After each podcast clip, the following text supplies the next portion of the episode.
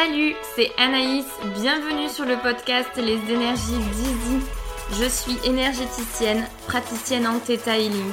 Ensemble, on va parler spiritualité, développement personnel, sans tabou, avec bienveillance et beaucoup, beaucoup d'humour.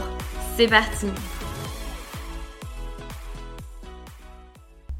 Salut à toi, j'espère que tu vas bien. Je te retrouve aujourd'hui pour un nouvel épisode on va commencer à rentrer dans les sujets un peu perchés, mais aussi les sujets qui me semblent passionnants et très intrigants pour, euh, pour la majorité d'entre vous. C'est aussi l'une de mes spécialités, si ce n'est ma spécialité. On va parler aujourd'hui, le vieux roulement de tambour pourri, de vie antérieure. Alors cet épisode, euh, je préfère le dire de suite, va être très tourné spiritualité. Je ne suis pas là pour te convaincre de quelque chose. Si vraiment tu es complètement réfractaire, que tu ne crois pas du tout aux vies antérieures et au principe des vies antérieures, clairement cet épisode va être trop pénible pour toi et c'est bizarre de le dire mais ne l'écoute pas. Par contre, si tu es intrigué par ce principe des vies antérieures, que tu en as plus ou moins entendu parler et que tu trouves ça étrange, je vais essayer de commencer aujourd'hui par les bases. Donc, c'est parti. Donc si on devait résumer le principe des vies antérieures, ça serait de dire tu as vécu, tu vis et tu vivras. En fait, euh, on parle bien entendu pas de ton corps actuel, mais bien et bien de ton âme, qui, euh, du coup, par définition, les vies antérieures sont les vies euh, que tu as vécues finalement avant cette vie-là. Et ensuite, euh, bon, on n'abordera pas forcément aujourd'hui, mais les vies que potentiellement tu vivras après. Donc, commençons par une première question que tu peux te poser. Pourquoi l'âme se réincarne-t-elle? Pourquoi tu as vécu, tu vis et tu vivras finalement? En fait, il faut vraiment partir de l'idée que l'âme, et d'une manière plus globale l'humanité, a vraiment été créée pour que tu puisses évoluer, que tu puisses avancer, que tu puisses expérimenter des choses. En fait, l'âme vient vraiment sur Terre pour vivre concrètement des choses, euh, comme j'aime le dire, dans la matière, euh, dans la réalité. En fait, c'est vraiment le but même de notre incarnation du fait que nous sommes sur Terre. On est simplement là pour vivre.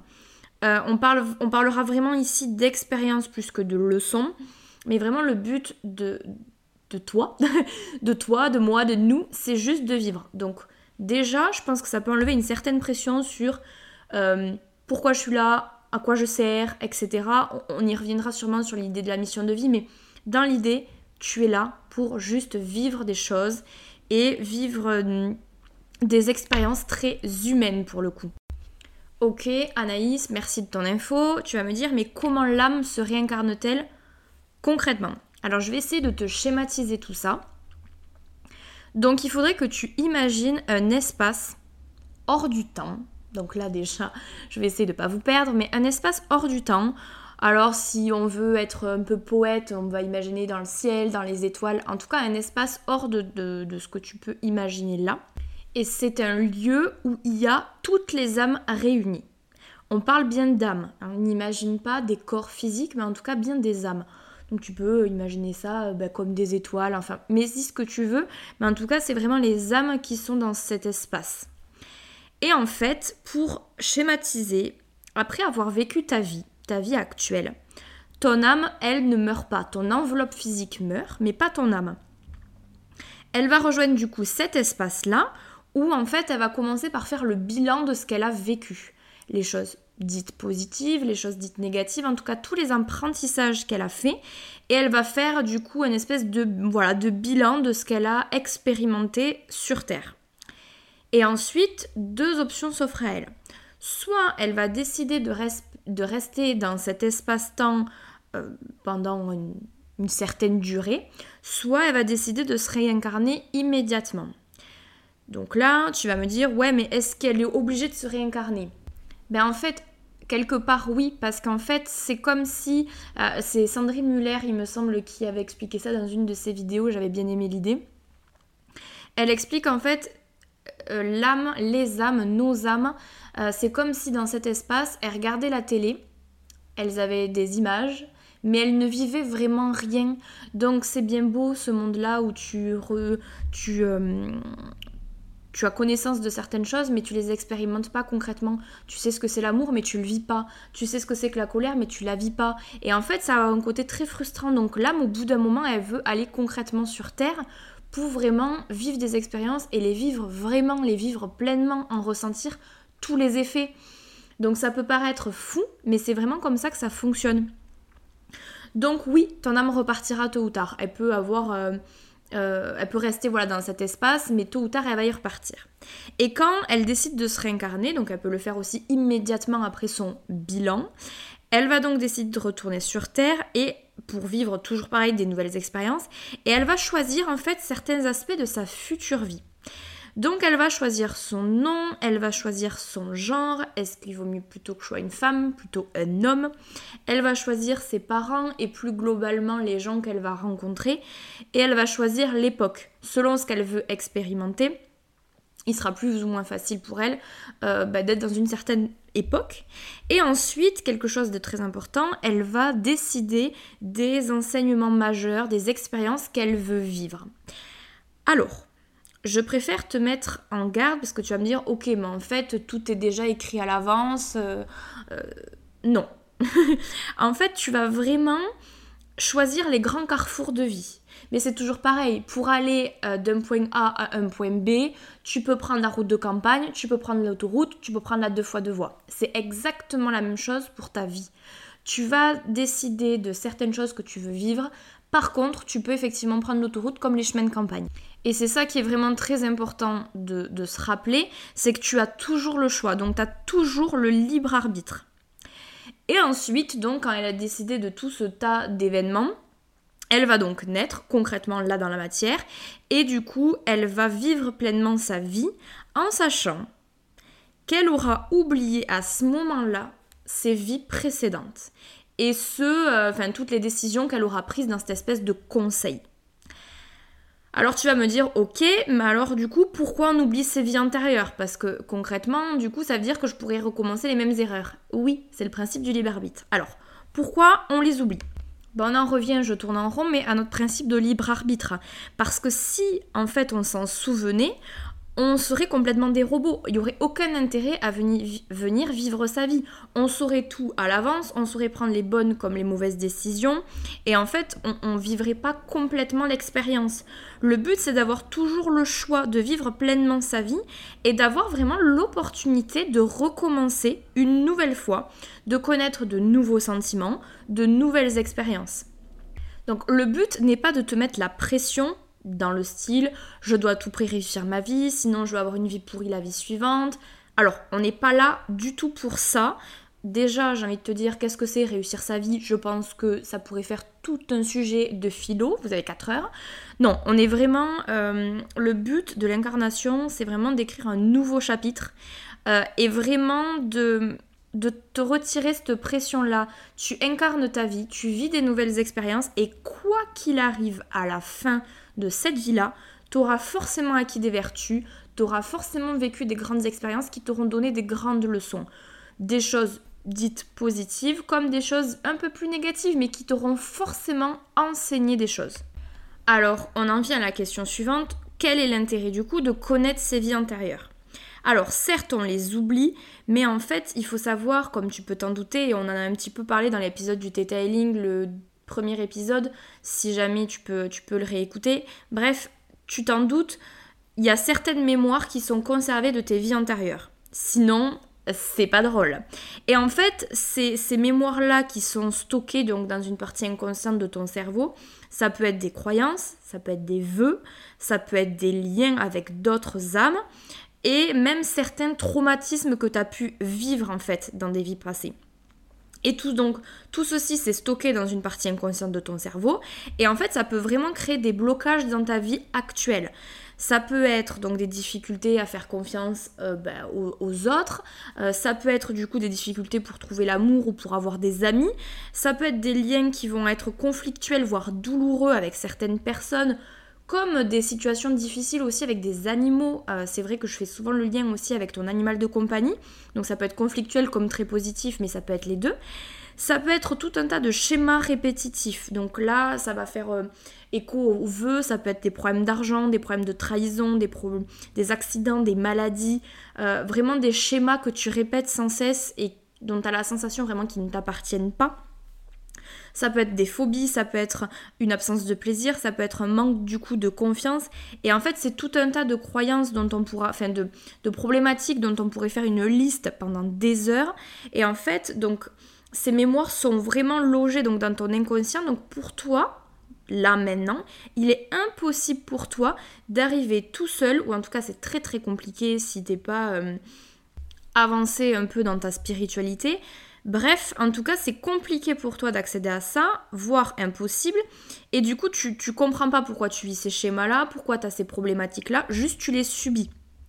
Et en fait, accéder du coup à ces mémoires, c'est finalement avoir la possibilité du coup de les mettre en lumière, donc de comprendre ce qui t'est arrivé, du coup de comprendre le sens et prendre conscience de toutes les croyances que ça t'a euh, ben, générées, et finalement de pouvoir les transformer si vraiment ce sont des choses bloquantes. Donc le but, c'est vraiment pas de faire du tourisme karmique ou vraiment du tourisme énergétique, mais vraiment de regarder dans la globalité ben, pourquoi, euh, d'où ça vient, qu'est-ce qui s'est passé, euh, et, finalement de regarder où sont stockées ces mémoires, les libérer, les transformer. Donc ça, c'est vraiment pour des parties euh, négative, on va dire, mais il faut savoir que ça peut être aussi des belles choses. C'est vrai que parfois, et souvent je, le retrouve sur mes séances, je suis face à des gens qui ont un véritable euh, attrait pour cet aspect de spiritualité, qui ont une grande intuition, qui ont plein de, de savoirs, de compétences, qui se sentent des fois euh, très très connectés et qui sentent en même temps des blocages. Ils n'arrivent pas complètement à le vivre, à l'incarner, à en profiter.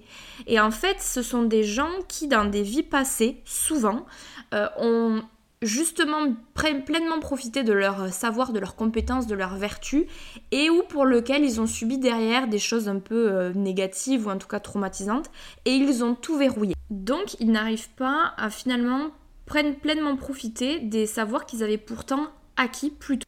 Donc le but aussi donc de la, de la séance de vie intérieure est de comprendre ce qui s'est passé. Ça va être aussi de se libérer de ces schémas qui nous bloquent pour justement vraiment juste mettre en lumière la vertu, ce qu'on avait appris aussi de cool. Il y a aussi des choses très très positives en vie intérieure. Attention.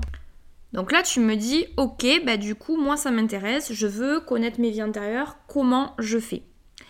Alors, juste avant que je t'explique comment tu peux y accéder, j'aimerais t'expliquer où sont situées ces mémoires. Comme je te l'ai dit, elles sont dans ton inconscient, mais il y a quand même un espace où sont stockées finalement toutes les mémoires des vies antérieures des gens, et ça s'appelle les annales akashiques, l'akasha.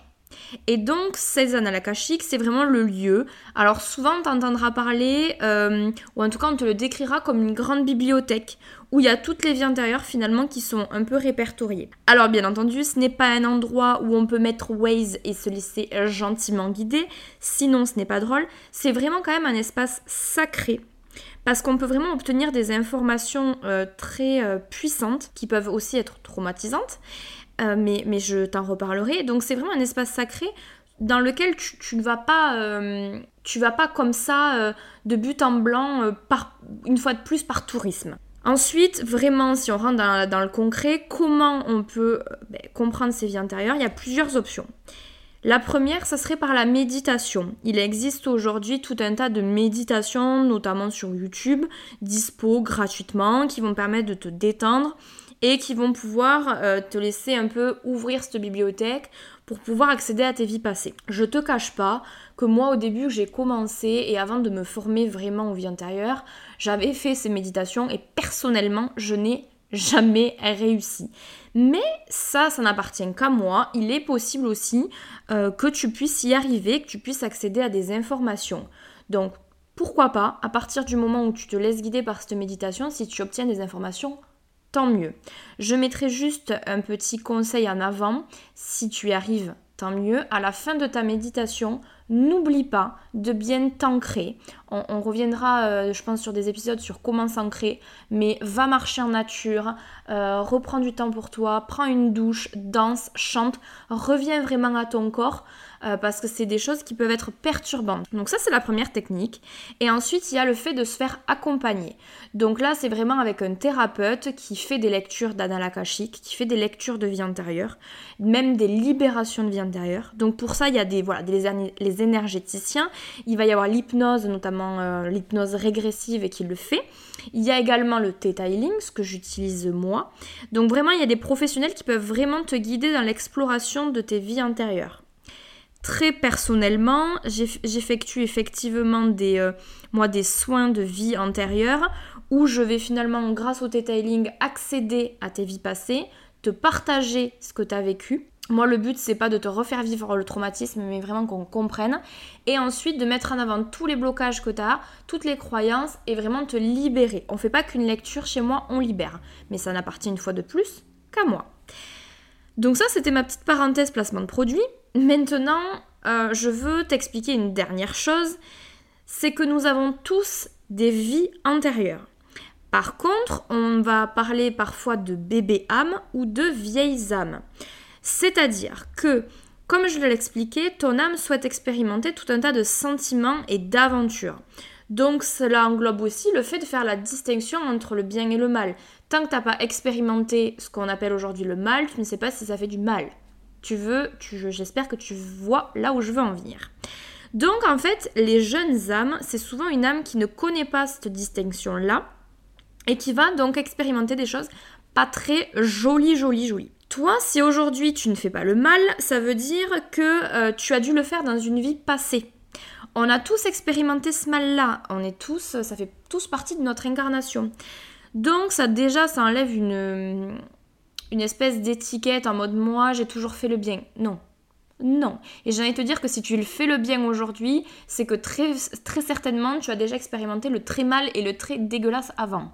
Donc on enlève une partie de l'ego, hein, voilà. Donc vraiment, euh, tu as on a tous expérimenté le bien, le mal, le bourreau et la victime. Et en fait, la jeune âme, c'est vraiment des âmes qui n'ont pas expérimenté ça et qui du coup tâtonnent. Voilà. Donc les vies antérieures, c'est vraiment pas forcément sexy. Si tu t'attends à voir que tu as été une déesse grecque, un valeureux chevalier, clairement, tu peux être clairement déçu. C'est pour ça que moi, je mets toujours de la prudence dans, des lectures de vie antérieure parce que tu peux, euh, si tu y accèdes, euh, vraiment voir des choses pas très jolies et ça peut être perturbant aussi. Donc j'y mets toujours de la prudence et fais-toi toujours en entouré par quelqu'un dont tu as confiance et dans lequel tu vas vraiment pouvoir te sentir, comme j'aime le dire, comme à la maison parce que, euh, ben parce que ça reste quelque chose qui peut vraiment être perturbant. Donc juste du coup tu le comprends, à contrario, une vieille âme, c'est une âme qui a expérimenté déjà tout un tas de sentiments et qui est vraiment maintenant dans une élévation spirituelle, à vraiment partager le bien pour te donner un exemple de gens très très élevés, euh, Mère Teresa par exemple était une très vieille âme, par exemple. Mais c'est vraiment pour te, donner euh, un ordre d'idée. Avant que nous soyons tous Mère Teresa, nous avons encore quelques incarnations, je pense. Voilà, donc j'espère que déjà tu auras euh, compris un petit peu ce que c'est que les vies intérieures, comment ça fonctionne. Il y aura énormément, je pense, d'épisodes sur ce sujet-là parce qu'il y a énormément de choses à dire. Mais je voulais déjà te donner les bases aujourd'hui. Donc j'espère que tu comprends vraiment pourquoi les vies antérieures, c'est vraiment un aspect incontournable finalement de, sa vie et un, un, aspect à prendre en compte finalement lorsqu'on veut vraiment se débloquer et comprendre certaines de nos croyances. Parce que consciemment, avec un psychologue par exemple, tu n'auras jamais accès à ce type d'informations et pourtant ça peut vraiment expliquer tout un tas de blocages. Voilà.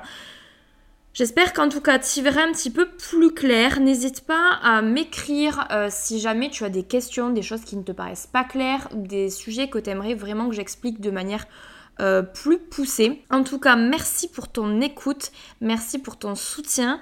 N'hésite pas à partager ce podcast, à partager cet épisode, à marquer 5 étoiles, à t'abonner pour ne louper aucun épisode. On se retrouve très très vite pour un nouvel épisode. En attendant, prends soin de toi. Bye bye.